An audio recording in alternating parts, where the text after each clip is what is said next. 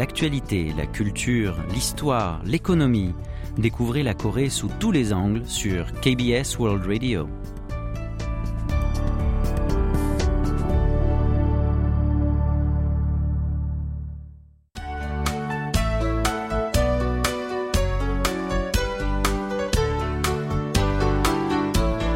Séoul au jour le jour.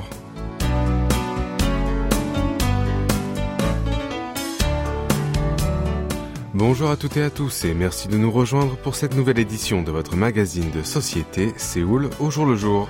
La Corée du Sud est qualifiée pour les huitièmes de finale de la Coupe du Monde 2022 qui se déroule au Qatar, grâce notamment à sa victoire sur le Portugal 2 à 1. Cette bonne nouvelle a réchauffé le cœur de tous les Sud-Coréens en ce début d'hiver alors que la température a brusquement chuté depuis mercredi dans la péninsule.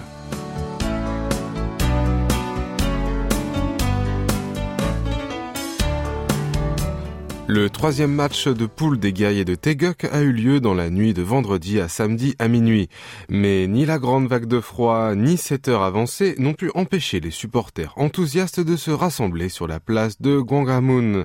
D'après les organisateurs de cet événement, environ 30 000 personnes se sont réunies pour soutenir la sélection nationale. Tous ces fans étaient parés de vêtements ou d'accessoires rouges de la couleur du maillot, tels que des bandeaux ou des écharpes. Ils étaient de différentes générations, majoritairement de la vingtaine ou de la trentaine, et de différents milieux sociaux.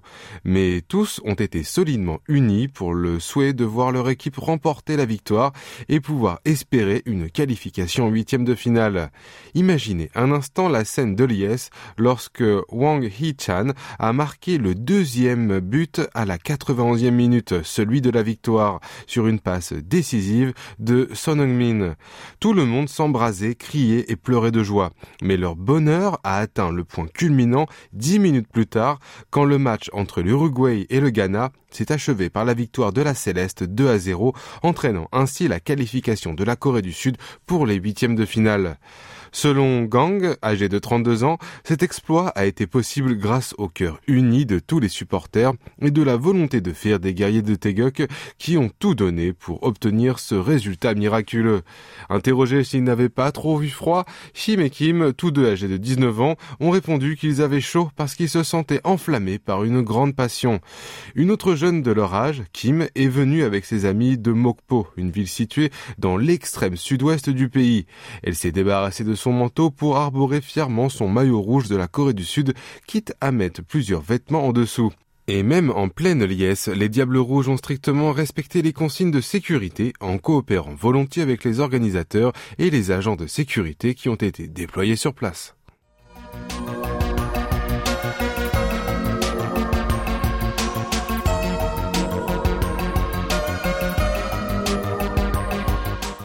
Depuis la levée du confinement obligatoire à l'arrivée en Corée du Sud, on peut voir dans les rues de Séoul de plus en plus de touristes étrangers. Pour les vacances de fin d'année aussi, la capitale sud-coréenne devrait attirer de nombreux visiteurs.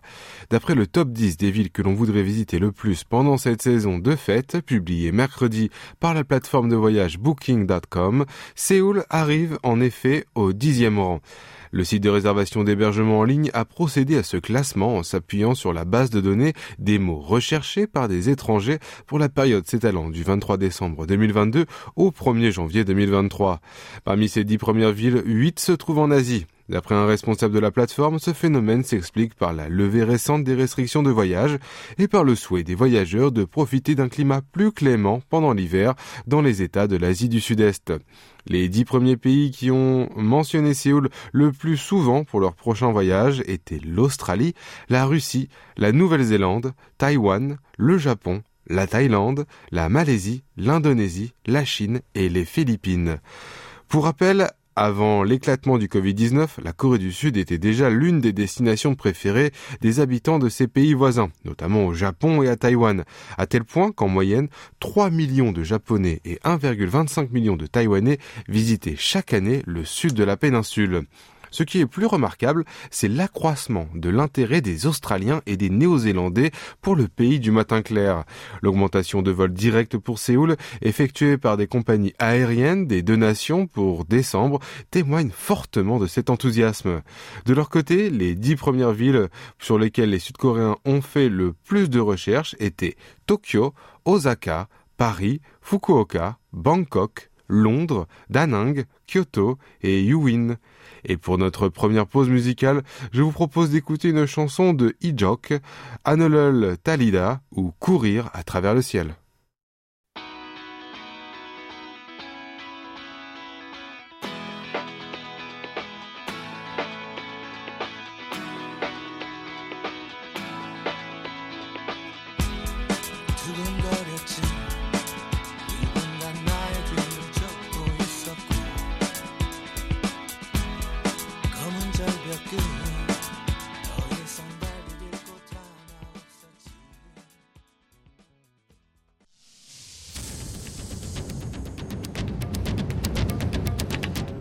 Vous avez aimé, vous avez détesté, vous avez adoré. Faites-nous part de vos réactions en nous écrivant à french.kbs.co.kr.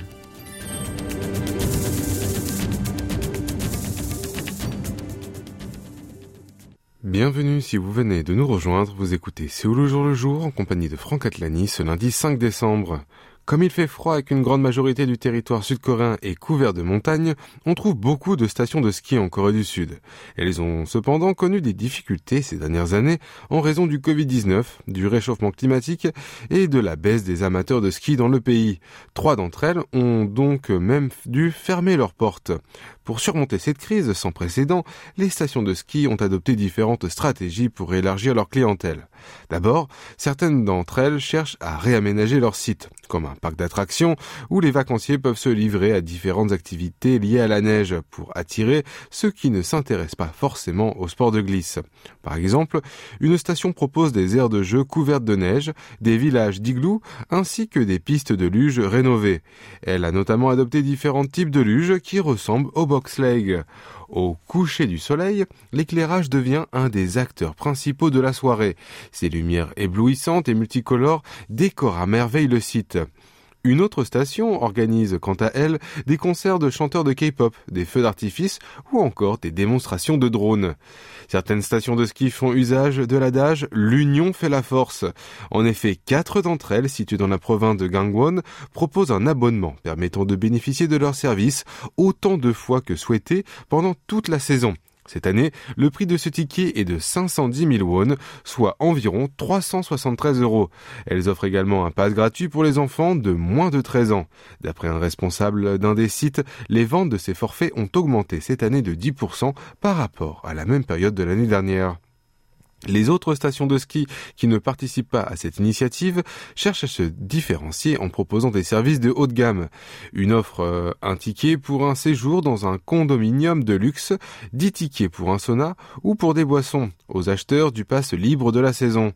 Une autre présente un pass gratuit pour les enfants âgés de 19 ans ou moins. Une location gratuite des équipements, des cours de ski et un accès au buffet à volonté.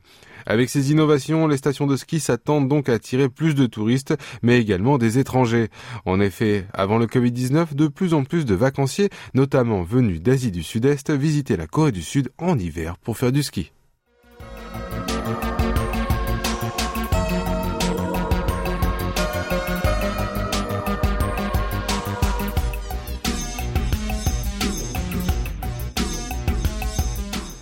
Corée du Sud aussi, Noël est une grande fête. Le 25 décembre fut en effet désigné comme jour férié en 1949 par le gouvernement. Depuis, quelle que soit leur religion, beaucoup de Sud-Coréens fêtent Noël, notamment quand ils ont des enfants en bas âge ou qu'ils sont en couple. Les parents essaient de rentrer tôt pour passer le réveillon en famille, les amoureux ou les amis organisent une petite fête chez eux ou en ville. Et les gâteaux de Noël sont un élément indispensable pour fêter comme il se doit cet événement. Ainsi, si vous passez devant les boulangeries du pays du matin clair pendant cette période, vous pourrez facilement voir des boîtes de gâteaux de Noël entassées à l'extérieur de ces magasins. C'est même le jour où le plus grand nombre est écoulé, et nombreuses sont celles qui proposent des gâteaux spéciaux décorés exceptionnellement pour l'occasion. En particulier l'année dernière, ceux proposés par les hôtels de luxe ont eu un grand succès, à tel point que la réservation d'un gâteau de 250 000 won, soit 183 euros, a affiché complet peu de temps après l'ouverture du guichet. Ces gâteaux se distinguent notamment par leur forme extrêmement raffinée. Certains ont une forme de sapin de Noël, d'autres de petites maisons croquantes, de petits oursons, de cadeaux joliment emballés, voire de carrousels où les chevaux sont remplacés par des rennes. Les incontournables figures de Père Noël, d'anges, de petits bonhommes de neige sont immanquablement appelés à habiter ces petits mondes féeriques. Malheureusement cette année, les prix de ces gâteaux ont grimpé de 20 000 à 60 000 won sur fond d'inflation généralement des denrées alimentaires. Ils coûtent en gros environ 80 000 won, soit 59 euros, à 130 000 won ou 96 euros, alors que dans les boulangeries ordinaires, on peut en trouver entre 15 et 30 euros. Mais l'année dernière, certains gâteaux haut de gamme ont suscité un vif mécontentement chez les consommateurs car ils n'étaient pas aussi beaux en vrai qu'en photo. Pleinement conscient de ces critiques, plusieurs hôtels cherchent à garantir la qualité de leur création artisanale en ne recevant qu'un nombre encore plus restreint de réservations que l'an dernier. Et il est temps à présent de faire notre deuxième pause musicale. Voici une chanson parfaitement dans le thème de Noël, signée Giant T, Noon ou Neige.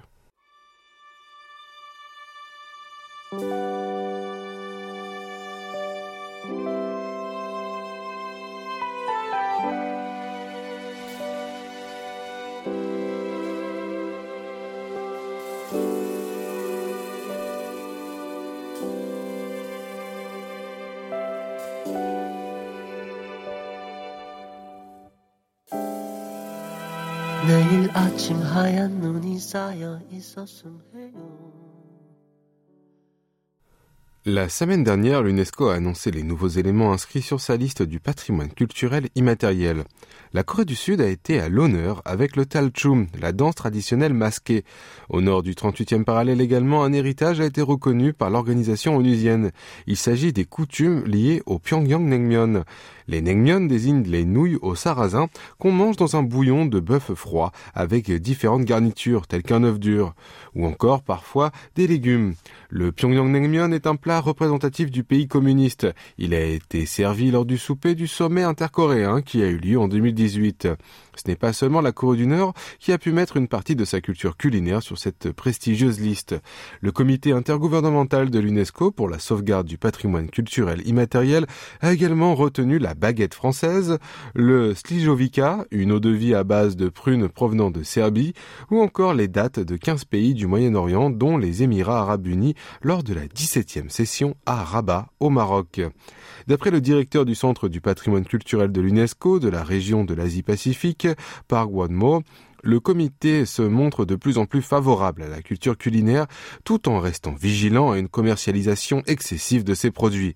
Et la Corée du Sud en est l'une des bénéficiaires majeures. Par exemple, en 2009, elle a échoué à faire inscrire les plats royaux de la dynastie de Choson sur cette liste car le jury a estimé que cette reconnaissance risquait d'être détournée à des fins commerciales. Mais quatre ans plus tard, en 2013, la culture du kimjang, à savoir de faire du kimchi, le chou fermenté et pimenté, et de le partager, a été intégrée à la liste.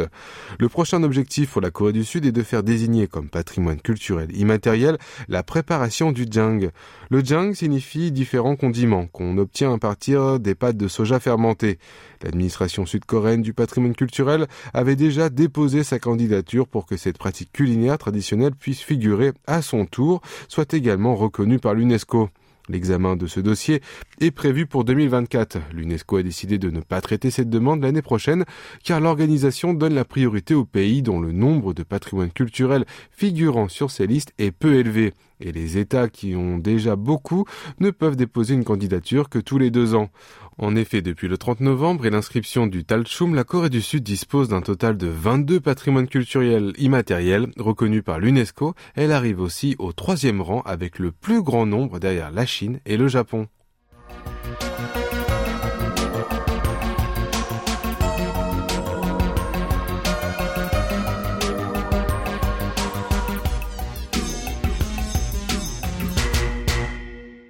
Alors que les capacités des automobiles autonomes évoluent à une vitesse fulgurante, on peut désormais prendre un minibus sans conducteur en plein milieu de Séoul. 42 Dot, une start-up spécialisée dans le développement du transport de la conduite autonome, a lancé à la fin du mois dernier un minibus desservant des endroits principaux autour de Changgecheon, la rivière qui traverse le centre de la capitale, et le trajet total prend une vingtaine de minutes. Le modèle de ce minibus, baptisé DRT, est construit par Hyundai Motors.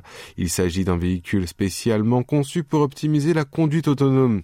Il est doté de 12 caméras et 6 capteurs radars, des équipements qui lui permettent de bien identifier la situation des rues qu'il parcourt. Et à l'intérieur de l'automobile se trouvent 7 sièges pour les passagers. Pour éviter des situations inattendues ou urgentes, un conducteur de sécurité est à bord, assis sur le siège du conducteur. 42 Dot a expliqué qu'il est possible de s'en passer, mais la mairie de Séoul a exigé la présence à bord d'un agent pour prévenir tout accident. Pour le moment, pas besoin de débourser le moindre won. Pour pouvoir emprunter ce moyen de transport, il faut installer l'application TEP, pour l'appeler. Une fois à bord, tous les passagers sont invités à attacher leur ceinture de sécurité. Sinon, le véhicule ne démarre pas. Il circule entre 9h30 et 16h en semaine et 9h30 et 13h30 le samedi. Le dimanche et les jours fériés, le minibus n'est pas mis en service. En fait, 42 euh, Dot avait déjà lancé des taxis de conduite autonome dans le quartier de Sangnam, situé à, l'ouest de Séoul. Mais cette fois-ci, il y a bien plus de défis à relever, car la circulation aux alentours de Changgecheon est dense tout au long de la journée. D'après des qui ont essayé ce petit bus, ce dernier a dû faire face à plusieurs fois à des situations inattendues, comme des camions stationnés illégalement sur la route, des motocyclettes qui surgissent brusquement et des piétons qui traversent au feu rouge. Mais à chaque fois, le minibus a réagi avec beaucoup d'habileté, bien plus que le taxi de conduite autonome qui dessert le quartier de Sangnam. Fortitude envisage par ailleurs de prolonger l'itinéraire de son bus et de desservir plus d'arrêts de station. Et à partir du 12 décembre, un véhicule supplémentaire sera mis en service. Ainsi, trois minibus au total seront disponibles dès mi-décembre. Et c'est le moment de passer le micro à Ijion pour Focus Asie. Mais avant de la retrouver, je vous propose d'écouter une chanson de IU, Strawberry Moon.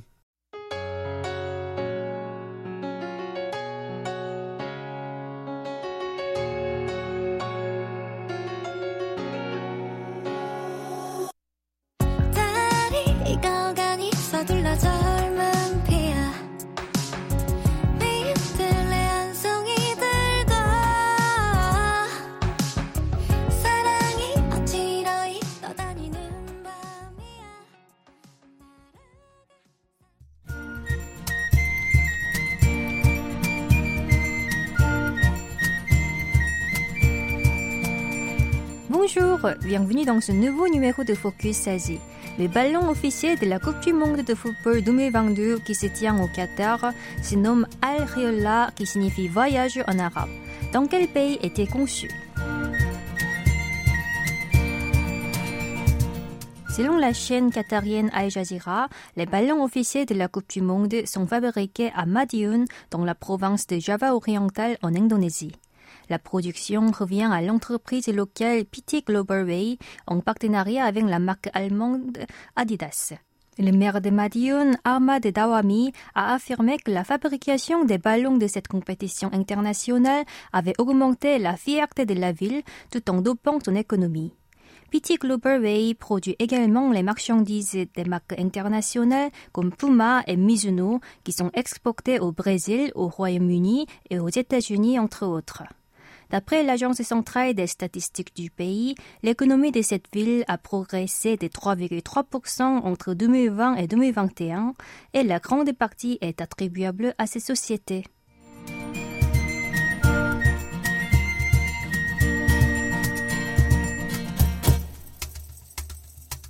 La Thaïlande a autorisé ses prisonniers à regarder les matchs de la Coupe du Monde 2022 comme cadeau de fin d'année. Selon le journal Bangkok Post, les autorités correctionnelles ont pris cette décision pour remonter le moral des détenus en espérant qu'ils s'intéressent davantage au sport. Elles s'attendent également à ce que cette activité leur permette de canaliser leur stress lié au Covid-19.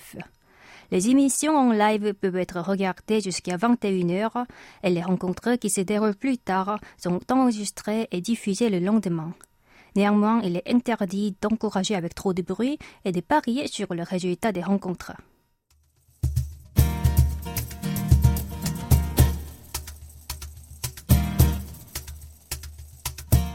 Dans un temple bouddhiste en Thaïlande, les quatre moines y vivants ont été testés positifs à la méthamphétamine.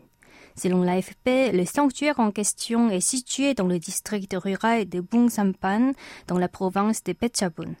Les quatre religieux qui ont subi le dépistage ont immédiatement été défroqués. Ils ont été envoyés dans un centre de santé publique pour recevoir des traitements.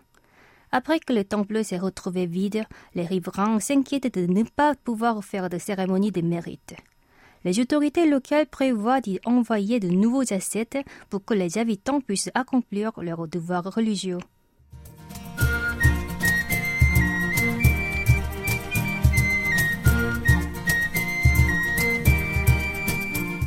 On n'a pas forcément besoin d'arrêter de boire et de fumer. Il ne faut pas trop se priver pour la nourriture. Ce sont les conseils donnés par un livre qui est devenu le best-seller de cette année au Japon. Selon la chaîne NHK, le seuil de 80 ans écrit par le psychiatre nippon Hideki Wada s'est écoulé à plus de 570 000 exemplaires depuis sa publication en mars dernier. Il partage le secret de la longévité des personnes âgées qui ont dépassé la moyenne d'espérance de vie en bonne santé de l'archipel, à savoir 72 ans pour les hommes et 75 ans pour les femmes. L'auteur conseille de ne pas dépendre excessivement des médecins, argumentant qu'ils cherchent à tout prix une anomalie dans notre corps. À propos de l'alcool et du tabac, il a indiqué que les excès nuisaient à la santé, mais se forcer à les arrêter risquait plutôt de se rendre déprimé.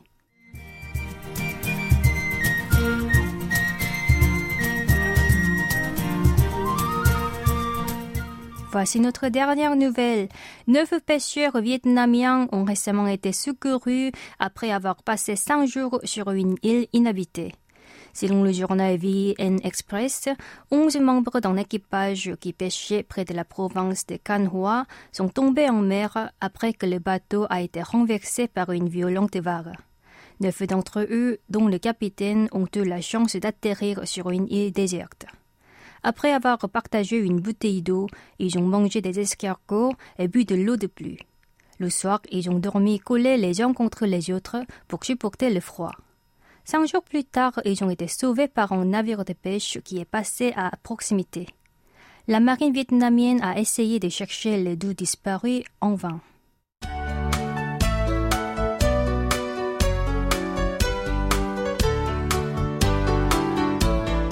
Voilà, ainsi s'achève votre Séoul jour le jour. Rendez-vous du lundi au jeudi, même heure et même fréquence. C'était Shim So-jang à la rédaction, Franck Atlani au micro et Kim Hongju à la réalisation. Merci de nous avoir suivis et je vous souhaite une excellente semaine à toutes et à tous.